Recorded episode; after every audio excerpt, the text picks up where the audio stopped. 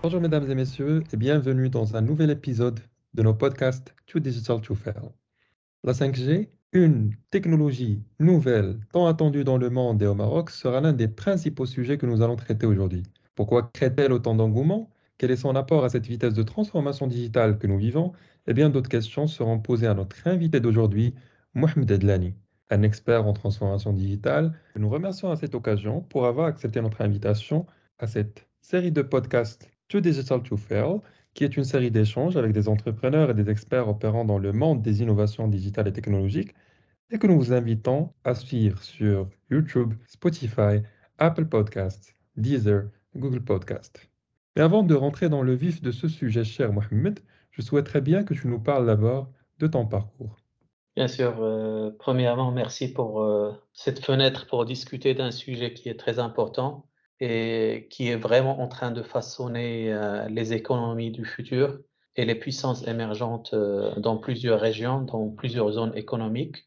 Et euh, c'est toujours bien d'échanger sur ces sujets, partager les connaissances à travers les expériences et à travers les géographies aussi. donc merci. Et rapidement, Mohamed Adlani.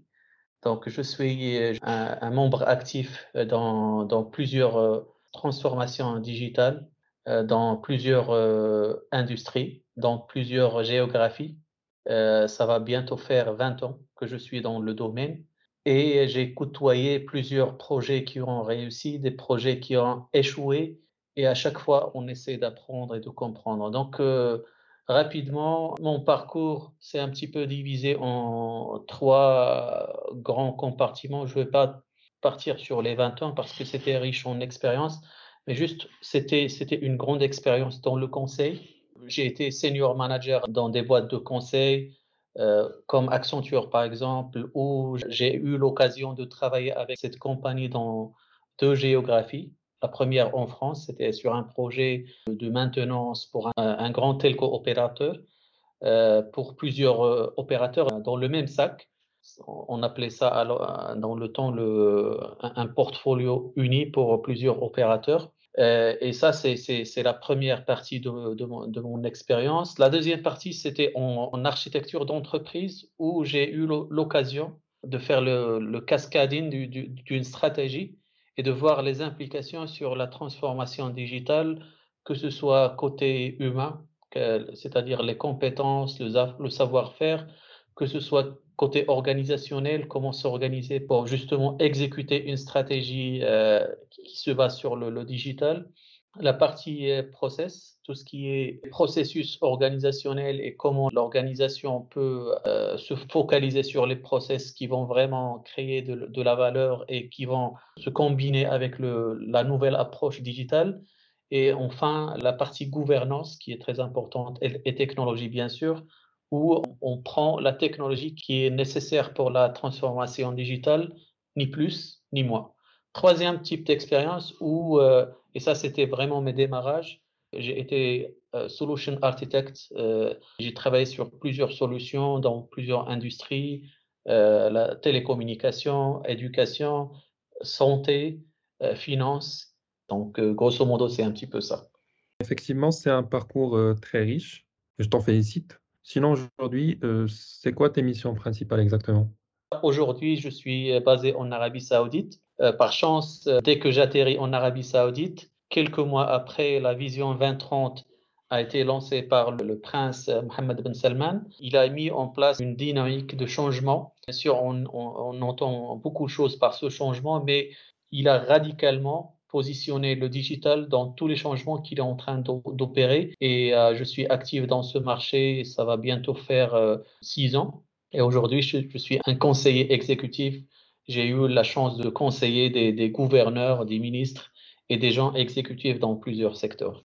D'accord. En revenant à ton parcours et plus particulièrement à ton expérience dans le secteur des télécoms, ce secteur a connu plusieurs fois des périodes de crise, de stagnation. Est-ce que ça a beaucoup challengé ton parcours et quels étaient les plus grands challenges que tu as dû surmonter par rapport à ça? Oui, c'est une excellente question.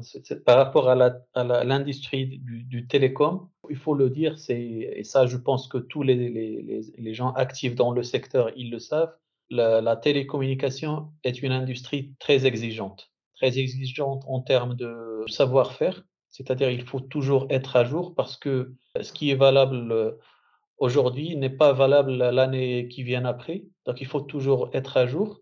Il y a toujours la, gestion de stress parce qu'il y a une religion qui est partagée partout dans le monde, dans tous les opérateurs télécoms, dans l'industrie de télécommunications. Il y a quelque chose qui s'appelle le time to market, c'est-à-dire le, le, temps que prend un opérateur de prendre une idée, euh, une approche ou un avantage concurrentiel, et puis le temps que ça va prendre pour le faire euh, publier vers son public.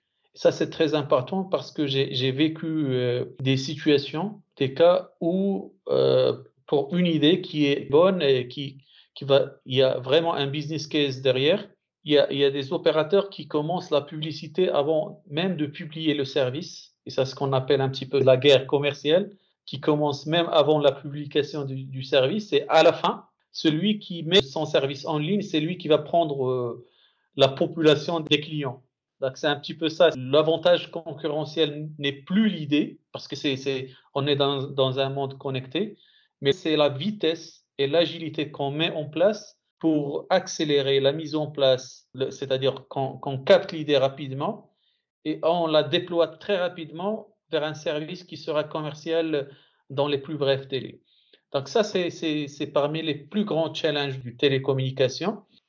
Il y a, un autre aspect qui est la gestion multiculturelle, c'est-à-dire que c'est il y a des environnements là où il y a une stabilité géographique, on, on peut rester dans une géographie ou euh, côtoyer une, population bien spécifique.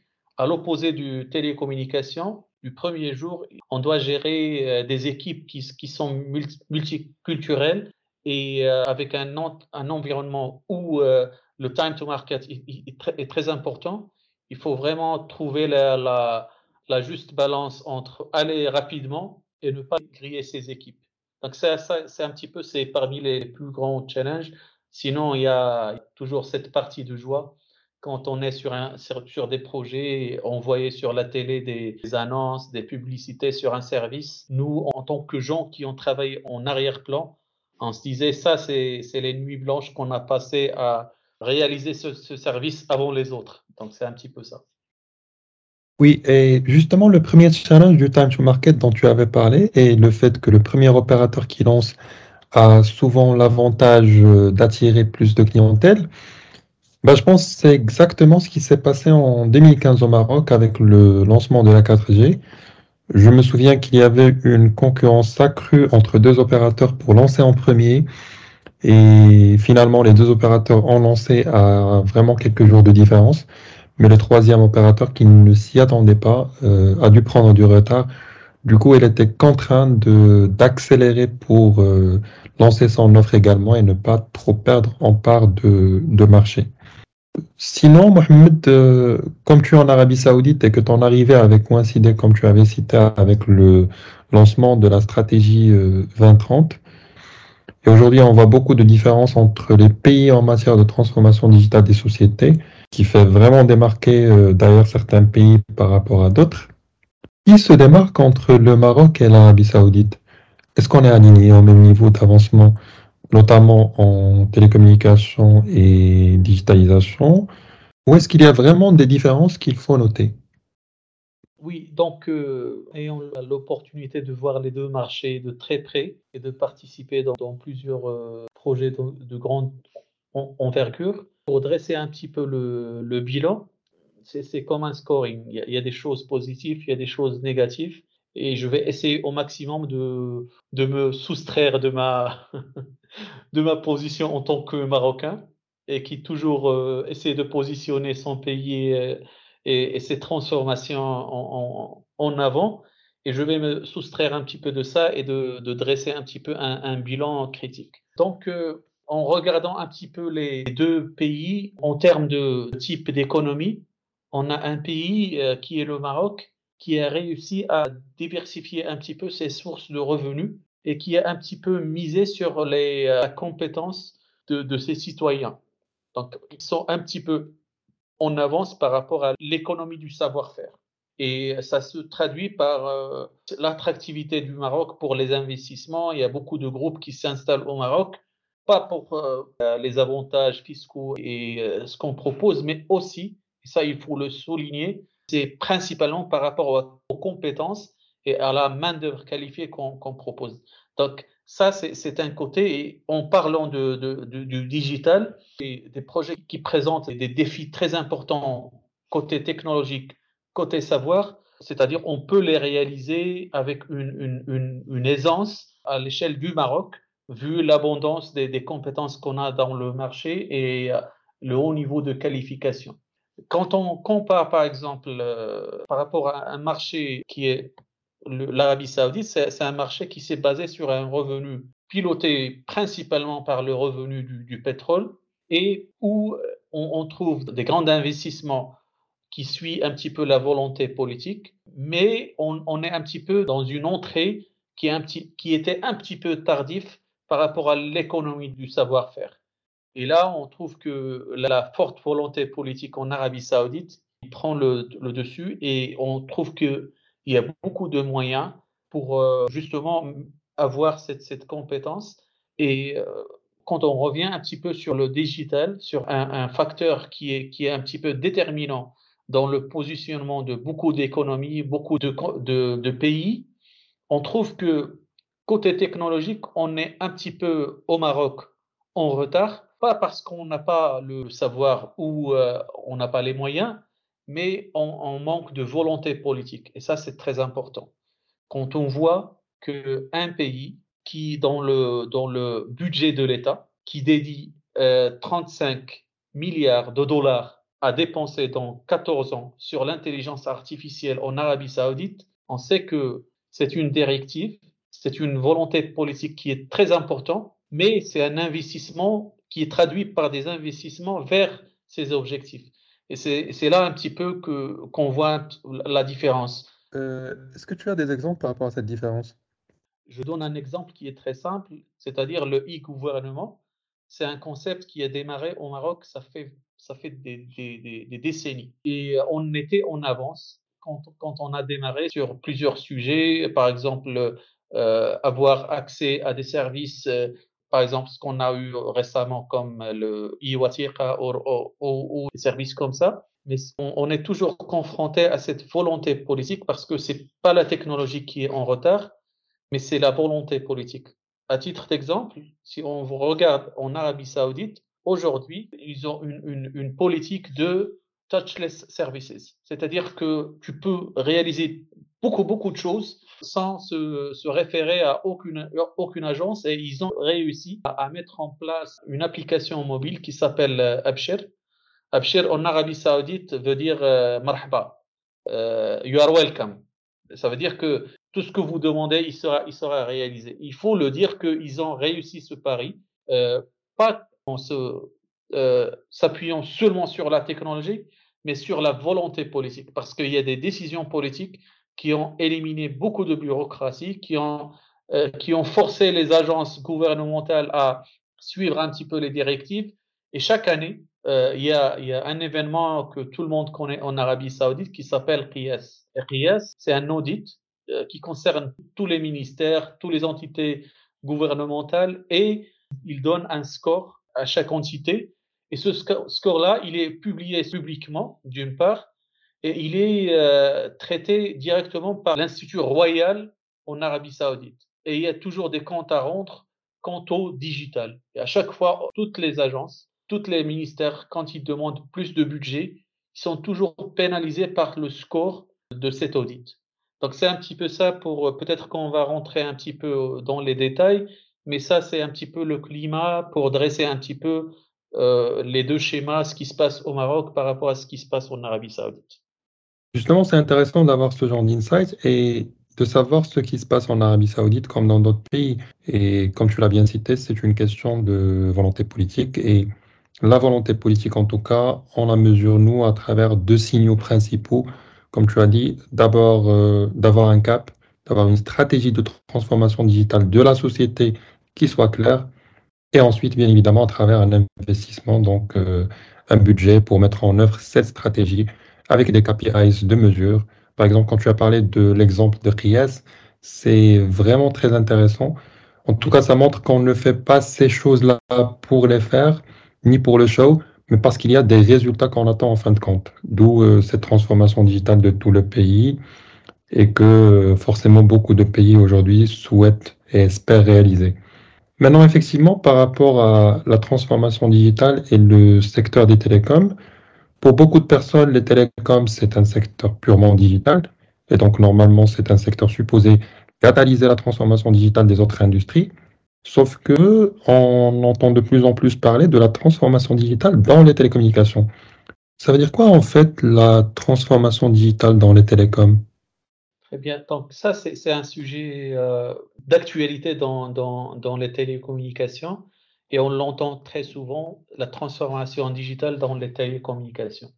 Et pour dresser un petit peu une image euh, où on peut avoir deux contextes différents par rapport à un opérateur télécom, il y a une transformation digitale qui s'opère en interne, où l'opérateur télécom il regarde un petit peu ses, ses, services en connaissant un petit peu toute la complexité des systèmes d'information des opérateurs télécoms et il commence un petit peu à aligner, à simplifier euh, son architecture et il, donne le pilotage de ces systèmes d'information entre les mains de, des gens du métier. Euh, je donne un exemple qui est très simple, que beaucoup de gens vont comprendre. Pour lancer un, nouveau, par exemple, package. Par exemple, un package qui, qui contient une heure, de, euh, une heure de communication, un giga de données et euh, un nombre d'SMS et pourquoi pas un pass social media, c'est-à-dire le fait de combiner un petit peu les, les différents services d'un opérateur télécom. Cette opération dans le temps, il se référait à un process qui s'appelle Product Lifecycle Management, c'est-à-dire comment, comment on gère ces produits et comment on positionne ces produits pour créer une valeur ajoutée. Et ce processus, par définition, dans le temps, de l'idée du package vers sa mise en place et la commercialisation de, ce package, ça prenait pratiquement 15 à 20, 25 semaines. La transformation digitale au niveau d'un opérateur télécom, son objectif pour, ce processus euh, bien spécifiquement, par exemple, c'est de réduire cette 4, 15 ou 25 semaines à quelques jours, voire quelques heures. Et une transformation digitale vue de, l'interne, c'est un petit peu ça. Ça, c'est une étape. La prochaine étape, quand on parle d'une digital transformation, c'est-à-dire son package demain, ça sera comme une pizza qu'on commande chez une pizzeria. On peut demander la moitié d'une pizza avec, euh, je sais pas, de la viande et l'autre la, moitié avec, et, c'est le client qui le fait. Et ça, par exemple, c'est un des pro projets phares sur le, lesquels on a travaillé, c'est donner à l'utilisateur final via, une, application mobile la possibilité justement de faire le package qui, qui, lui convient. Et on se plaint toujours, il y a toujours des gens qui vont te dire euh, une heure c'est trop pour moi. Ou il y aura des gens qui vont te dire euh, une heure c'est rien, j'aimerais avoir un forfait 10 heures. Et ça dépend de l'utilisation de chacun. Et ça, c'est juste un exemple. Mais grosso modo, qui dit digital dit plus de réactivité, être plus à l'écoute de ses clients et tout ce qui vient après, il doit être hyper agile, hyper flexible pour donner ce service. Il ne faut pas dire à, à quelqu'un qui utilise une application mobile qu'il faut attendre, attendre 15 semaines, 25 semaines pour avoir ton package. C'est pas possible et ce n'est pas acceptable. Bien sûr, j'ai pris un exemple, mais il y a d'autres exemples qui sont un petit peu dans la 5G. Euh, peut-être qu'on qu ira plus en détail dans ce domaine, où la 5G vient par exemple pour donner des offres qui n'ont jamais existé dans le marché, comme le, ce qu'on appelle le network slicing, ou avoir un petit bout de, réseau avec des conditions pour, pour, une durée très spécifique. Il y a des gens qui veulent même pas avoir un contrat avec un opérateur télécom. Quelqu'un, par exemple, qui conduit une, voiture intelligente et il veut utiliser euh, une, une bande passante seulement quand il conduit. Et il veut même pas avoir à faire face à un opérateur télécom. Ça, c'est un petit peu des choses que le, les opérateurs télécoms arrivent à offrir aujourd'hui grâce à la transformation digitale en interne. Il y a un autre côté et qui est d'actualité aussi, qui est la transformation digitale des télécommunications en se basant sur le rôle d'enabler ou de catalyseur de l'opérateur télécom. Et ça, on voit un petit peu l'image qui devient plus grande où l'opérateur télécom il doit donner une réponse par exemple à la fintech. Et ça, c'est un sujet d'actualité en Arabie Saoudite. Euh, récemment, SCC, ils ont lancé des produits qui vont couvrir, par exemple, la partie du paiement, la transformation digitale dans le paiement et dans le fintech en général. Ils ont lancé STC Pay, par exemple. Il y a, par exemple, euh, STC Solutions pour un petit peu se positionner dans des solutions spécifiques pour euh, des, des, segments d'activité. Et puis, il y a IoT Square et d'autres compagnies et ça, c'est un petit peu la réponse d'un opérateur qui essaie de se positionner en utilisant un petit peu sa position horizontale en termes de capacité de mettre en place des plateformes qui, vont changer un petit peu des industries. Et il lance des produits ou des, des sociétés qui vont adresser une transformation digitale par rapport à un secteur. Et pour ce sujet, il, englobe beaucoup d'industries, côté santé, côté logistique, côté euh, régulation et beaucoup de choses qui font partie un petit peu de la réponse stratégique des opérateurs télécoms par rapport à leur euh, écosystème. Donc en gros, les télécoms, euh, bien que ça se base sur la technologie, c'est comme tout autre secteur, donc ça ne manque pas de transformation digital en interne pour automatiser et optimiser des processus et également externe pour garantir aux clients une expérience digitale et également personnalisable. Et justement, dans ce sens, comme tu as évoqué un des exemples par rapport à la 5G, j'aimerais bien savoir c'est quoi la particularité de cette technologie. Au fait, à chaque fois, on a une nouvelle génération, euh, commençant par la 2G, 3G, 4G, etc. Et à chaque fois, on nous promet des choses qui sont nouvelles, mais il me semble que cette fois, il y a beaucoup plus d'engouement qu'avant. Qu'est-ce qu'elle apportera de magique à nos vies? Effectivement, tu as bien souligné, Suleiman, que la 5G, on en parle beaucoup et on dit qu'elle va changer beaucoup de choses, elle vient transformer plusieurs domaines, mais euh, toujours dans l'esprit même des gens qui font partie du, secteur, 5G, il, apparaît comme une continuité des, des autres G. Il y avait la 2G, 3G, 4G et puis la 5G. On dit que ça sera une continuité, peut-être avec plus de vitesse, mais c'est juste une version parmi les autres. Réellement, ce qui se passe, il faut savoir que là, on va entrer un petit peu dans l'industrie 4.0 et là, on est parti sur l'industrie X.0, c'est-à-dire que à chaque fois qu'il y avait des innovations autour de, nous, pour tous les aspects qu'on englobe dans, le mot smart, smart city, smart euh, transport, smart health, tout ce qui est smart, qui se basait sur un concept qui est très important et qui n'a jamais qui n'a jamais été résolu par les autres euh, classes de connectivité. Et ce, challenge, pour le présenter un petit peu, c'était un challenge de réponse.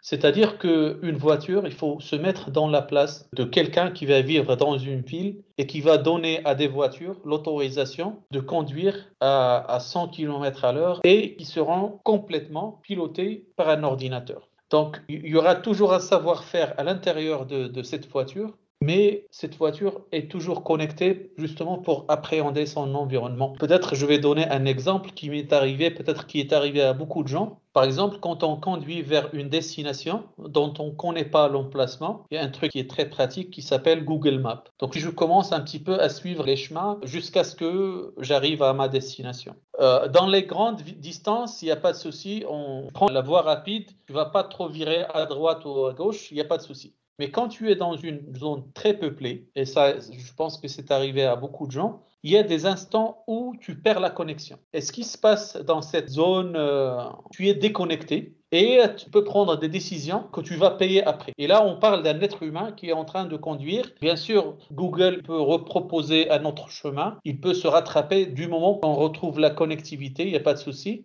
Mais on peut s'imaginer qu'un ordinateur qui perd la connectivité, comment il va se, comporter dans son environnement, sachant qu'il prend des décisions par rapport à d'autres conducteurs, par rapport à d'autres obstacles, par rapport à des choses qu'il ne peut pas appréhender. Ça veut dire qu'il y, a des cas d'utilisation qui sont très intéressants, qui sont très importants, mais qui sont limités par la connectivité. Il y a un autre cas, par exemple, pour euh, le secteur de la santé. On peut faire des opérations très complexes avec des robots qui sont pilotés par un chirurgien qui peut être euh, dans, un autre emplacement. Ce cas d'utilisation qui est très complexe, mais il faut s'imaginer qu'à un moment donné, la connectivité entre la main du chirurgien et le robot n'est pas fiable. On peut imaginer ce qui se passe. Donc ça, c'est un petit peu le côté de fiabilité de la connexion et ou de sa liaison avec son environnement. Il y a un autre aspect qui est, très important, qui est plutôt relié à l'aspect de, la population. Et c'est un petit peu le, le, point de différence entre la 4G et la 5G. En termes de euh, bande de diffusion, la 4G, elle avait une limitation des spectrums de diffusion. C'est comme ça, la technologie avait des limitations.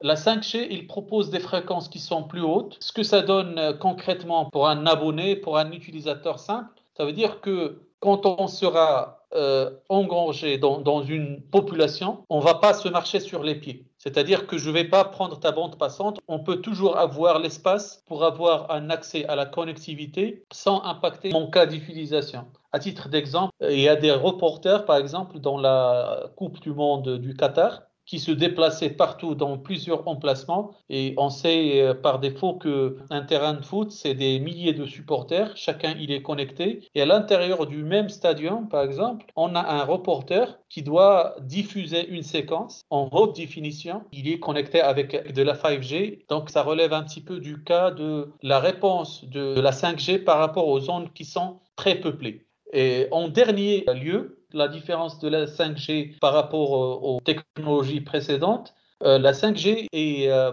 par défaut basée sur le cloud. Et qui dit cloud, il dit d'autres possibilités dans l'infrastructure réseau. Et au lieu d'avoir des équipements qui sont purement réseau, on peut sortir des cas d'utilisation qui n'ont rien à voir avec le fonctionnement classique d'un nœud réseau et qui est par exemple les cas d'utilisation liés à ce qu'on appelle le Open euh, Radio Access Network, le ORAN. Pour schématiser un petit peu ce qui se passe, c'est on, peut imaginer que par exemple je dois avoir accès à un serveur par exemple de jeu et je dois avoir des délais de latence qui sont acceptable. Comme ça, je reste connecté un petit peu avec les autres joueurs et on sait que pour avoir une expérience de jouer avec des gens, avec une expérience immersive, là où il n'y a pas de délai entre ce qui se passe chez moi et chez les autres, on a recours parfois à, ce qu'on appelle des services qui sont hébergés dans des nœuds réseau. Ça veut dire que pour éliminer un petit peu les latences euh, qui seront dues à un trafic, par exemple, d'un grand réseau, on peut amener le service à être déployé dans la zone géographique la plus proche de moi. Et ça, ça va me donner un petit peu cette expérience et cette réduction phénoménale des temps de réponse par rapport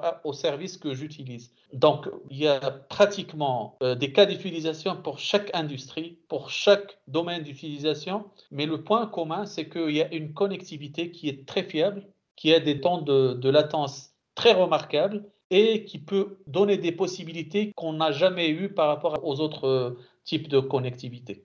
En tout cas, moi personnellement, euh, je serais vraiment partant tant que le temps de latence ou de réponse sera plus court et qu'il y aura plus de fiabilité, comme tu as dit, euh, qui permettra d'améliorer beaucoup de services en ligne qu'on utilise aujourd'hui et qu'on utilisera des services qui sont cloud en profitant de ce que va apporter comme avantage la 5G. Mais euh, honnêtement, avec tout ça, je me pose quand même une question et je sais qu'il y a beaucoup d'autres personnes qui se posent cette même question également. La 5G, pour la déployer, je suppose que ça exige des infrastructures qui soient plutôt avancées. Est-ce que ça ne va pas nécessiter le renouvellement de toute l'infra qu'on a aujourd'hui? Et est-ce qu'effectivement, c'est pas vraiment ça la raison qui fait que si on prend le cas du Maroc, par exemple, on sera peut-être en retard par rapport à l'échéance de l'arrivée de ces technologies et qui était d'ailleurs fixée pour cette année 2023. Oui, effectivement, bien sûr, avec tout renouvellement de technologies et de, connectivité, il faut toujours prévoir des investissements. C'est une étape obligatoire dans chaque euh, migration vers une nouvelle technologie. Mais quand on ramène un petit peu la discussion sur le fond de la chose, c'est pas ça qui coince. Ce qui coince, c'est le, business case derrière cet investissement. Et là, on rentre un petit peu dans une dynamique qui est plus macro et qui n'est pas limité à l'introduction d'une technologie. Et les questions que se posent toujours les acteurs des télécommunications, c'est que en mettant le pied dans cette géographie, est-ce que ça va générer de l'argent, oui ou non? Ce qui se passe ici, par exemple, dans des zones euh, géographiques comme la GCC, par exemple, le Moyen-Orient, où on a des économies qui sont pilotées ou euh, tirées par le gouvernement. Le cas d'utilisation, il est toujours tiré par le gouvernement. C'est le gouvernement qui prend la décision et il met derrière les moyens pour activer ce cas d'utilisation. Euh, entre autres, le, tout ce qui est smart city, euh, tout ce qui est santé intelligente et, les autres secteurs. Il n'y a aucun désagrément sur, sur le fait que ça va avancer beaucoup de secteurs, mais la question c'est qui va payer ce cas d'utilisation? Et c'est là où le défi commence. Et j'expliquais tout à l'heure que dans des économies euh, où le gouvernement il a une grande part d'investissement dans les initiatives de, de, la transformation digitale à l'échelle nationale, où on met des moyens derrière, les cas d'utilisation vont suivre. Mais quand on a un petit peu une économie, là où le gouvernement ne, ne prend pas des positions claires et ne met pas en place les moyens, là on a cet aspect d'hésitation où euh, tout le monde se regarde et on attend qui va payer pour cette technologie. Bien sûr, quand on dit technologie, c'est pas que les licences, c'est pas que la partie matérielle, mais c'est aussi le savoir-faire au niveau de notre pays et qui va bénéficier peut-être à, la compétition, qui va bénéficier à beaucoup d'acteurs. De, Donc c'est un petit peu ça le challenge. Et dans des économies où l'État ne prend pas l'initiative de pousser en avant les acteurs de télécommunications, ça sera euh, remis à la, conscience de chaque opérateur télécom et à sa capacité à, faire son propre business case par rapport à la 5G. D'accord, oui, euh, ça se comprend.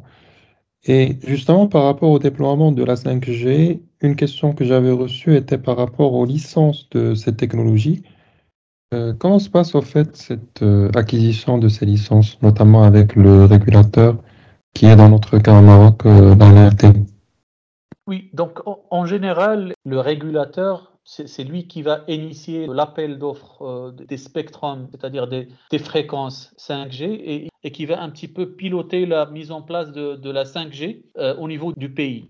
Après, ça dépend des réponses. Il y a, ça dépend du type d'appel d'offres. Ça, peut-être, on l'a remarqué sur plusieurs technologies. Euh, il faut savoir que l'entité de régulation essaie au maximum d'éviter ce qu'on appelle la cannibalisation par rapport aux, opérateurs télécoms quant aux technologies qu'on amène euh, au pays. C'est-à-dire que l'opérateur télécom qui va prendre la première vague d'investissement, qui va éduquer les gens, qui va faire un effort considérable pour attirer une population et euh, commercialiser la 5G, il doit avoir une durée de monopole justement pour rentabiliser son business case. Et ça, ça relève un petit peu de l'ingénierie de l'appel d'offres que le régulateur doit considérer pour s'assurer que quand l'appel d'offres sera public, il y aura des opérateurs qui vont répondre et l'opérateur qui gagnera par exemple une, une, tranche de la 5G, il peut rentabiliser un petit peu son investissement et euh,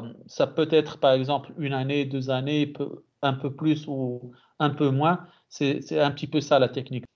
D'accord, c'est plus clair maintenant. Mais je reviens quand même sur ces fréquences que tu as citées, Mohamed, ces spectrums, parce que on a vu en dernier trimestre de l'année passée et plus précisément aux États-Unis, des opérateurs aéronautiques tels que Boeing, Airbus et d'autres s'opposaient au déploiement de la 5G avec des craintes relatives à la sécurité qui euh, apparemment peut être entravées par des interférences. Et pas que parce qu'il y a aussi beaucoup de personnes qui s'y opposent au regard de la multiplication qui semble nécessaire des antennes relais et qui vont euh, nécessairement émettre beaucoup plus d'ondes électromagnétiques est-ce que ces craintes sont légitimes? Est-ce qu'il ne faut pas avoir, euh, disons, des garde-fous dans ce sens pour qu'il n'y ait pas de conséquences ni sanitaires, ni sécuritaires ou autres? Oui, en effet, ce sujet-là, par exemple, par rapport à la santé, par rapport à ce que ça va faire dans l'écosystème, ça c'est très important et c'est légitime. Et c'est valable pour toute nouvelle technologie, pour toute nouvelle innovation. Et à chaque fois qu'on évoque ce sujet, par exemple, avec des collègues, j'évoque un exemple qui s'est produit dans l'histoire et que tout le monde connaît, et d'une innovation qui a suscité beaucoup de débats, qui s'appelle le courant alternatif. Dans, les débuts du siècle précédent, il y avait un courant continu et euh, le courant continu, il présentait beaucoup de garanties en termes de sécurité parce que c'est quasi impossible de se faire électrocuter par, euh, par un courant continu. Donc, il ne pose pas de problème en termes de sécurité. Par contre, il a des problèmes énormes quand il s'agit euh, d'approvisionner le courant sur des distances qui sont, qui sont assez importantes. Donc, il y a une innovation qui vient, qui s'appelle le courant alternatif, bien sûr, qui va répondre à tous les, les euh, défis que le courant continu ne pouvait pas adresser, mais elle présentait quand même un risque que tout le monde connaît aujourd'hui. Et je me rappelle très bien, il y a, il y a une vidéo qui, qui est sur YouTube, il y a une personne qui prend un chien euh, il met les deux pôles sur un chien, il va l'électrocuter devant tout le monde et il va dire une phrase qui est très légitime. Écoutez, ces gens-là, c'est fou, ils vont mettre en place cette technologie devant les mains de nos enfants. Il y avait une signification très forte, ça veut dire que ce qu'on est en train de faire, ça, va bousiller la vie de nos enfants, bien sûr de la population. Aujourd'hui, il n'y a pas une seule personne qui peut révoquer la nécessité euh, de l'utilisation du courant alternatif dans notre vie quotidienne. Donc ce que, ce que j'essaie de dire, c'est que la 5G, l'intelligence artificielle, euh, l'IoT, toutes ces technologies, c'est des choses qui, qui, vont, qui essaient d'occuper un peu plus d'espace dans notre paysage, dans notre euh, vie quotidienne. Et l'humain, par, par nature, il doit se poser des questions. Et comme toute technologie, on peut toujours trouver des solutions pour euh, minimiser les risques euh, sur la santé. Il y a des études, et c'est encore c'est très légitime d'évoquer des questions euh, dans des nouvelles technologies comme la 5G, comme l'intelligence artificielle, mais il faut toujours souligner que une technologie qui a une force inouïe de changer un petit peu des économies, d'avoir des avantages concurrentiels dans plusieurs domaines, il faut la prendre comme elle est et il faut voir que c'est une, une technologie qui va évoluer dans le temps. S'il y a des risques, c'est très bien de les positionner, c'est très bien de les adresser et la technologie évolue. Mais il ne faut pas se positionner dans le refus de l'innovation justement parce qu'elle présente quelques risques qui sont légitimes à discuter pour en faire des sujets de recherche et d'amélioration de, la technologie. Ben, je crois qu'on se partage le même point de vue par rapport à cette conclusion. Effectivement, chaque technologie a ses bienfaits et pourrait avoir dans certains cas des effets indésirables, mais qui disparaissent forcément au fur et à mesure que ces technologies évoluent. Je te remercie vraiment, cher Mohamed, pour cet échange qui est vraiment très instructif. Et je fais quand même une exception par rapport à cet échange en particulier. En effet, c'est la première fois dans euh, les podcasts Tout Digital to Fair que je ressens une certaine peine quand même d'une part parce qu'il y avait beaucoup de sujets en liaison avec ce qui a été dit et qui méritent d'être détaillés davantage, mais par contrainte de temps, euh, on ne pouvait pas euh, s'étaler davantage. Mais ça, c'est quelque chose qui est rattrapable puisque euh, on pourrait avoir d'autres rendez-vous d'échange à venir. Et d'autre part, quand tu as parlé de volonté politique et tu as cité l'exemple du budget accordé par l'Arabie saoudite uniquement à l'intelligence artificielle et qui est, je rappelle, de 35 milliards de dollars en 14 ans, si je ne me trompe pas. J'ai fait le calcul quand même. C'est 2 milliards et demi de dollars par année. Là, très sincèrement, quand, quand je fais la comparaison, je vois que juste sur un volet qui est euh, l'IA, son budget en Arabie Saoudite est 25 fois plus que le budget total de ce qu'on a appelé au PLF 2023 le développement digital du Maroc. Ça, c'est un détail qui ne passe pas inaperçu. Ça questionne vraiment les volontés politiques dont tu as euh, parlé lors de cet échange et ça fait de la peine. Ça fait de la peine parce qu'il faut quand même prendre euh, au sérieux ce sujet de transformation digitale de la société, des euh, services, disons, publics. Ce n'est pas un luxe comme pourraient croire certains. Et personnellement, je ne vois pas de développement de pays si on ne mise pas sur ça. Donc j'espère, et c'est un espoir profond, j'espère que ça va changer. Parce que comme tu l'as cité d'ailleurs tout à l'heure, c'est quelque chose qui permet aussi d'évaluer la performance qu'on fait en tant qu'État, en termes de gouvernement, de maturité digitale des sociétés, d'évolution des métiers, d'accès aux opportunités, de transparence, d'égalité, de, d'évolution de mentalité également, etc., etc. Donc il y a plusieurs euh, avantages et en même temps, il y a une concurrence, disons, interpays qui est très accrue et si on rate le train, ben, le gap va être beaucoup, beaucoup plus grand. En tout cas, je te remercie énormément, cher Mohamed, pour ce partage. Et je remercie toutes les auditrices et les auditeurs qui auraient écouté ce podcast jusqu'à la fin en leur donnant rendez-vous avec un autre invité, peut-être pour un autre sujet, mais toujours autour du digital. Merci encore une fois. Merci, Suleiman.